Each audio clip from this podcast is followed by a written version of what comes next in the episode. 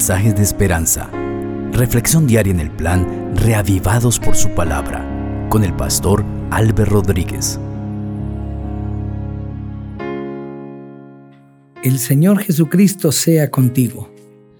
Continuamos en el libro de Jeremías y hoy será la profecía sobre Jerusalén, una profecía de destrucción que vamos a leer en el capítulo 21.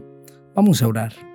Padre, tu palabra se ha abierto delante de nosotros y queremos pedirte que por favor nos hables. Quita de nosotros todo lo que estorbe para oír tu voz. Sabemos que para que tú hables toda otra voz debe callar. Callamos ante tu presencia y esperamos, Señor, oír tu santa voz. En Cristo Jesús. Amén. Así dice el texto bíblico.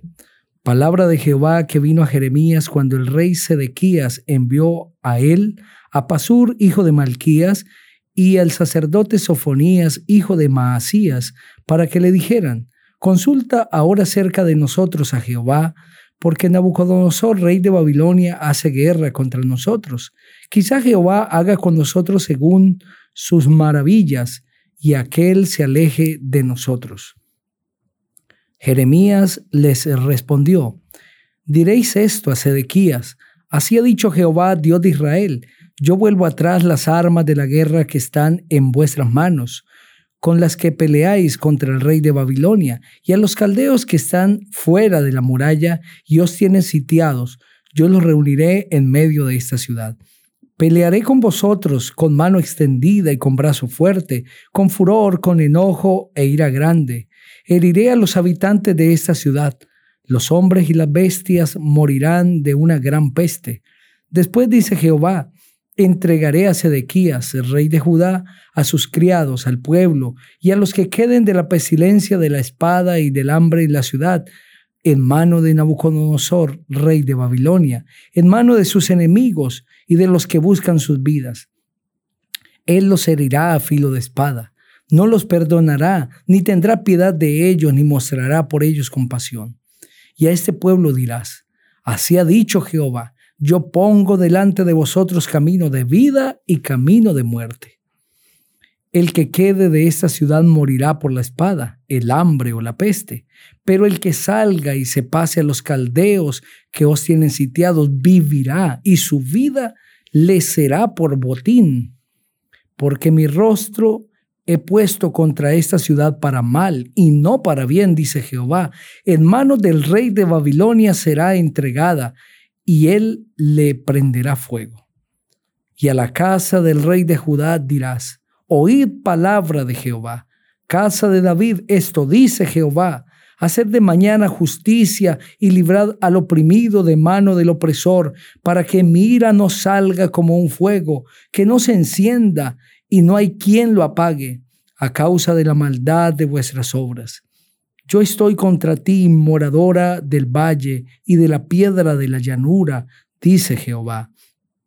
Los que decís, ¿Quién subirá contra nosotros? ¿Quién entrará en nuestros refugios? Yo os castigaré conforme al fruto de vuestras obras, dice Jehová, y haré encender fuego en el bosque y consumirá todos sus alrededores. Amén. Qué profecía contundente contra Jerusalén. Justamente el mismo Pasur, hijo de Malquías, sacerdote, fue aquel que se había opuesto a Jeremías y que había incluso mandado a azotar al profeta Jeremías y se había opuesto totalmente a su mensaje. Eh, justamente en el capítulo 20 se presenta la profecía contra Pasur. Ahora por orden del rey Sedequías, van a buscar a Jeremías, él y también Sofonías, otro sacerdote, para pedirle que consulte a Jehová. Pero ellos no quieren consultar a Jehová para escuchar la voz de Jehová. Quieren que Jeremías consulte a Jehová para que Jehová los libre. Sin embargo, Jehová ha dicho ya que librar o no librar a su pueblo no depende de Jehová, depende de la conducta del pueblo. Y Dios ha dicho que como el pueblo no se ha arrepentido, entonces vendrá destrucción. El pueblo no se ha arrepentido, pero el rey y los sacerdotes están pretendiendo que Jehová cambie de parecer, aunque el pueblo no cambie de conducta. Esta no es solamente una pretensión de el rey de Judá y de esos sacerdotes y del pueblo de ese entonces, es una pretensión de los seres humanos a través de todos los tiempos. Nosotros queremos que Dios se adapte a mis planes, que Dios acepte mi vida, pero yo no quiero aceptar la voluntad de Dios. Yo quiero que Dios me salve como yo estoy y no quiero estar como Dios quiere que esté para que Él me salve. Yo quiero que la salvación de Dios me alcance sin importar mi vida. Y si Dios no lo hace, entonces considero que Dios es injusto. Es lo mismo que está sucediendo aquí con el pueblo de Judá. Ellos quieren escuchar la voz de Dios diciendo, los voy a salvar. Pero el pueblo no ha cambiado de conducta y las bendiciones de Dios son condicionales. Y el Señor les ha dicho una y otra vez, si ustedes se arrepienten, si abandonan sus malos caminos, yo los voy a oír. Yo los voy a salvar. Voy a cambiar los planes que tengo contra ustedes, planes de destrucción, porque yo tengo planes maravillosos con ustedes pero depende de ustedes. El pecado nos separa de Dios. El pecado nos separa de Dios. Y es triste como termina justamente el capítulo 19 con el verso 15. Yo traigo sobre esta ciudad y sobre todas sus aldeas todo el mal que hablé contra ella, porque han endurecido su corazón para no oír mis palabras. El capítulo 18, el verso 12 dice que ellos dijeron, es inútil, porque en pos de nuestros ídolos iremos y haremos cada uno el pensamiento de nuestro malvado corazón. No se han querido arrepentir. Sin embargo, están pretendiendo que Dios diga que va a retirar al rey de Babilonia y que los va a salvar de las manos del rey de Babilonia. Como ellos no se han arrepentido, entonces el profeta Jeremías les dice, Dios ha dicho así, yo pongo delante de ustedes la vida y la muerte. La vida está en que se entreguen a los caldeos.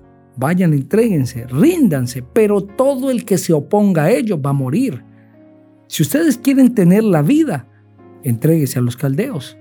Pero eso no lo quiere escuchar el pueblo. El pueblo quiere escuchar que Dios va a salir a pelear por ellos y que Dios va a alejar a los caldeos de sus territorios que Dios va a luchar por ellos. Y Dios quiere luchar por ellos. Pero ¿qué es lo que impide que Dios luche por ese pueblo? El pecado del pueblo. Pero el pueblo viviendo en pecado quiere que Dios luche sus batallas.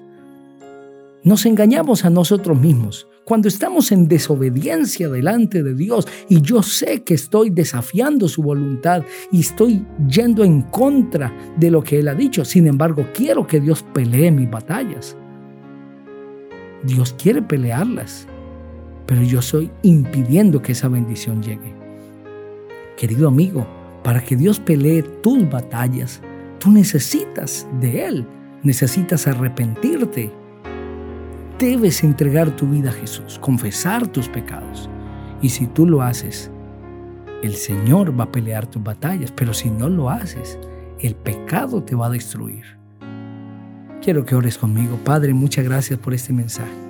Cada persona que lo ha escuchado, por favor, bendícele. En Cristo Jesús. Amén. El Señor te bendiga